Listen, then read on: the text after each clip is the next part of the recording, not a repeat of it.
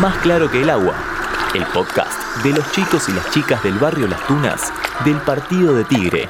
Cuido el agua, como cuido las palabras hacia la gente que me ama. Ey, cuida el agua y no la dejes estancada. Procura tomarla una vez que esté purificada. De la masa total del planeta, solamente el 0,023% son mares y océanos. Si la Tierra fuera un cuerpo, la cantidad de océanos y mares serían el dedo pulgar. Como si fuera poco del total del agua, solamente es apta para el consumo el 2,5%. La denominada agua dulce.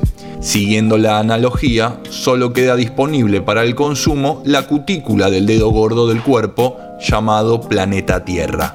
Según la ONU, en el mundo, 3 cada 10 personas no tienen agua potable en sus casas.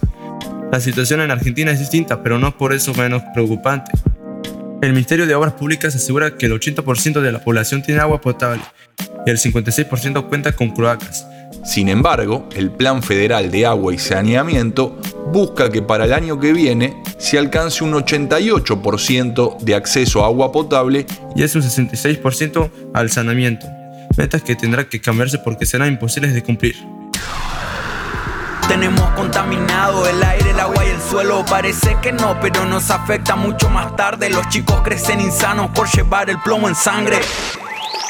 Pensarlo de esta manera. Vas a un asado 10 personas reunidas alrededor de una mesa, amigos, familiares o conocidos. Dos días no tienen vaso, no ingieran líquido esa noche.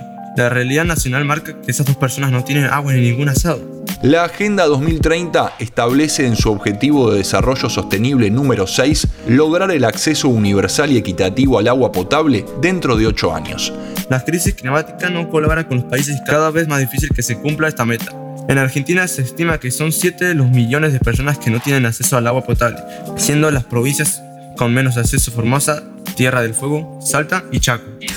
No hay valor monetario para ver mejor a mi barrio. Vecinos organizados pesan más que el metal pesado. Por eso en mis canciones cuento vivencias y hechos y protesto para en esto hacer valer nuestro derecho. Muchos números, pero nos falta una explicación. ¿Para qué necesitamos el agua? Primero que nada, el agua participa activamente en la hidrólisis, es decir, de la ruptura de los alimentos. Cuando comemos, consumimos líquidos y de esta manera logramos una correcta digestión, asimilación de lo que entra a nuestro cuerpo. El cerebro es 90% agua. Cada músculo tiene 73% de agua en su composición. La sangre es 83% de agua, todos nuestros huesos tienen 22% de agua. ¿Seguimos? Protege e hidrata nuestras articulaciones, ayuda a absorber los nutrientes, hidrata el aire en los pulmones ayudando a nuestro metabolismo y permite el transporte de nutrientes y oxígeno a las células. El agua, reciclemos la basura Para más energía, más conciencia, más cultura Si seguimos en la misma de vivir en la mierda pura Vamos a llegar al punto de que esto no tenga cura El último informe del Grupo Intergubernamental de Expertos sobre Cambio Climático de Naciones Unidas alertó sobre las consecuencias de la crisis climática. En conclusión, que los cambios climáticos recientes son generalizados, rápidos e identificados a causa de la humanidad. En la ciudad de Buenos Aires, el 95% logra acceder al agua potable, mientras que en Santiago del Estero solo el 54% alcanza ese derecho. ¿Por qué se genera tanta desigualdad?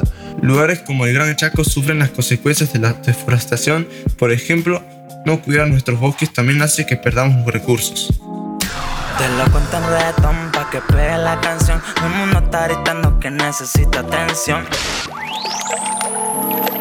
En Buenos Aires, el desarrollo urbano genera sobrepoblación, y cuando el crecimiento no se organiza se hacen más pozos de agua y napas superficiales que se contaminan con influentes.